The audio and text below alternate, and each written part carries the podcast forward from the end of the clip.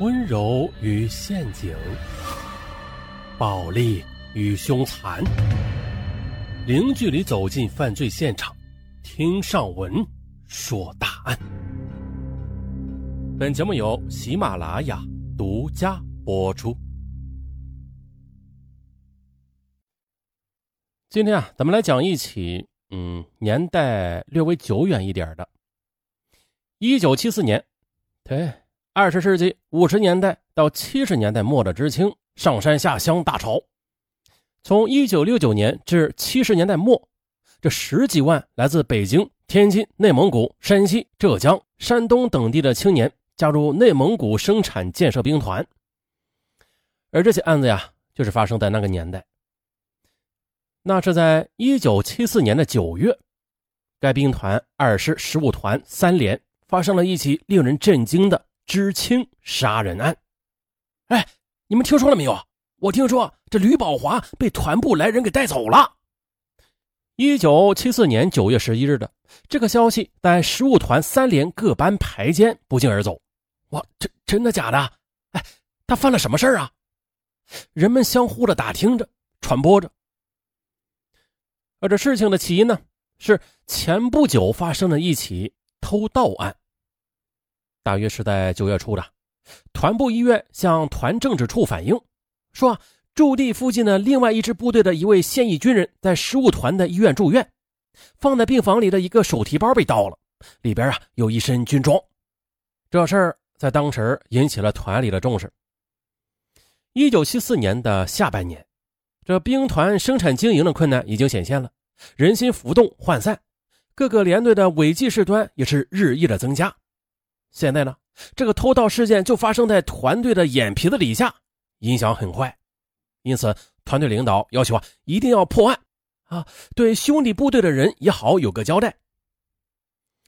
团保卫股东和医院方面便展开调查，先呢是把案发时间住院的病号，还有来医院看过病的人员都过了一遍，也包括了安排这位现役军人暗中嗯识别指认的怀疑对象。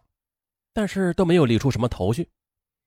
接着，调查的重点便扩大到医院附近的连队了。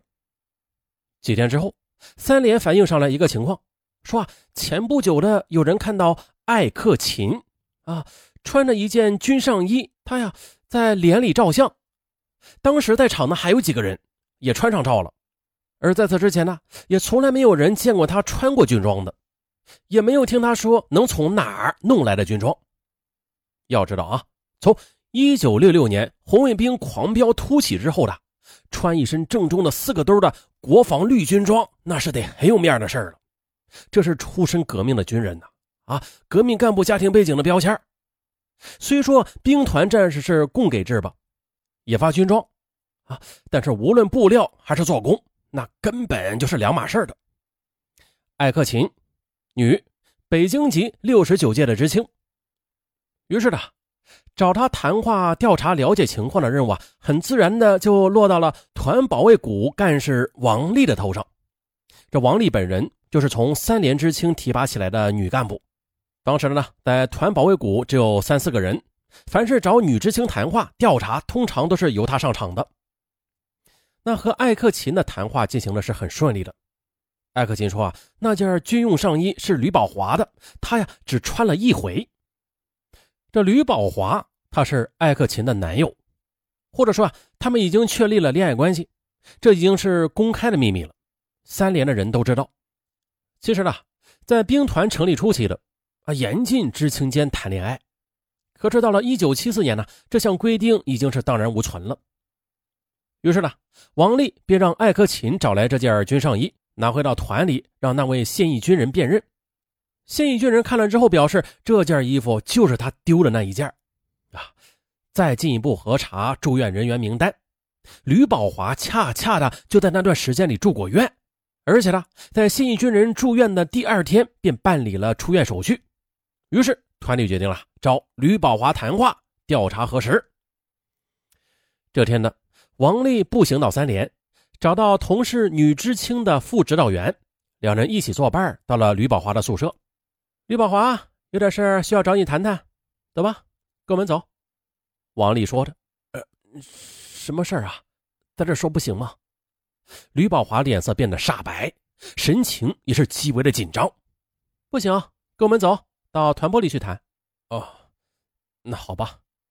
吕宝华也没有再说什么，只是呢磨蹭了很长的一段时间，最后才极不情愿的跟着上路了。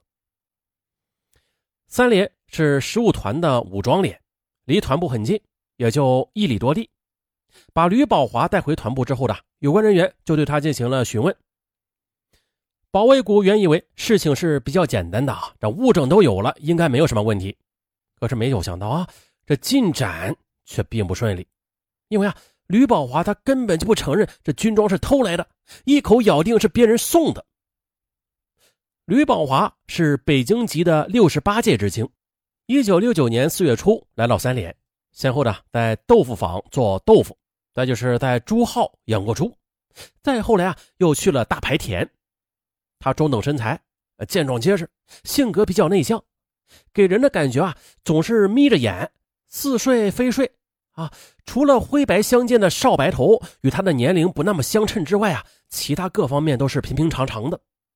最近他正在申请回京探家，啊，他不承认。保卫股一时之间也无可奈何，只得先把吕宝华给关了起来。准备进一步调查了解，搜集证据。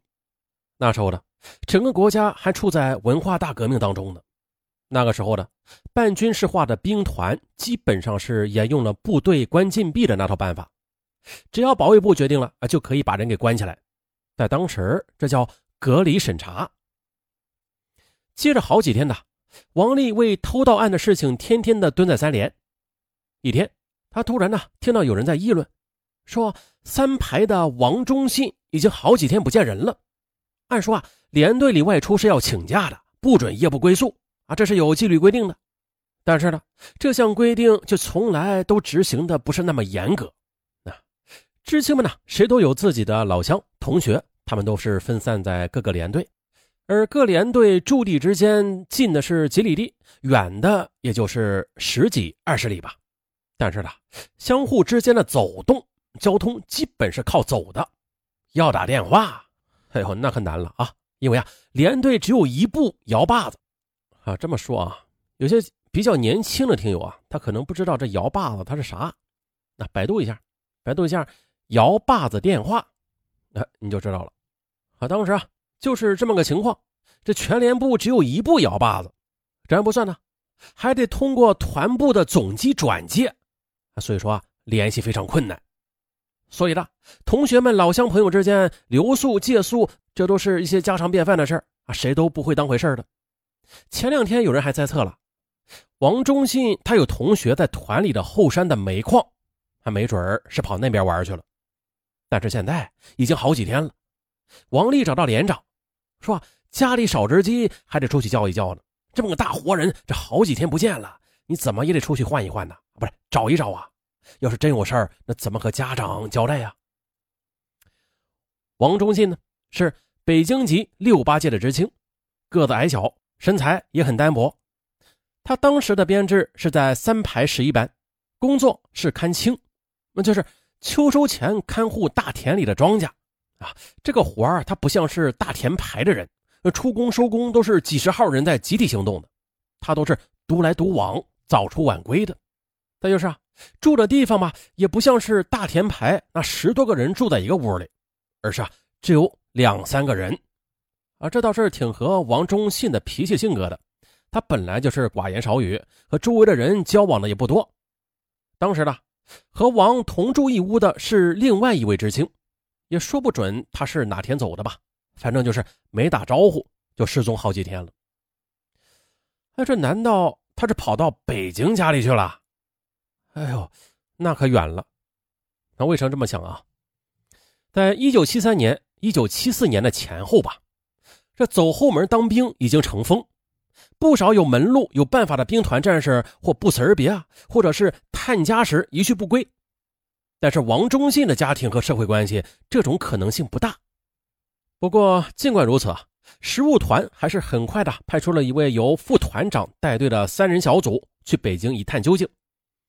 他们到了北京之后的，先找到了王忠信家所在的呃街道居委会，啊，了解这王忠信他是否回来了，王家有什么异常情况啊？啊，回答都是很正常。嗯，于是呢，副团长又安排同行的知青以顺路探望的名义到王家，见了王的父母，侧面的打听了一下，他家里人都说王忠信没有回来过，啊，他们听后也就没有敢进一步惊动王家的人。那就在这期间呢，三连领导下令了，全部停工半天，撒出人马啊，在各个地号开始找人。九月中旬的河套大地。小麦已经收割进场，还有大秋作物的高杆还没有放倒，那是沟渠纵横，四野茫茫。人们拉开距离，边走边喊：“王忠信啊，你在哪儿？”啊，找了半天没找到。不过，人们到现在还不相信会有什么不测发生的。嗯，虽然说当天什么都没有找到。第二天呢，全连大队照常是出工下地，只留了部分人员继续寻找。啊，结果。还是没有找到人，哎，但是呢，却找到了一只鞋，而这只鞋就是失去联系的王忠信的鞋。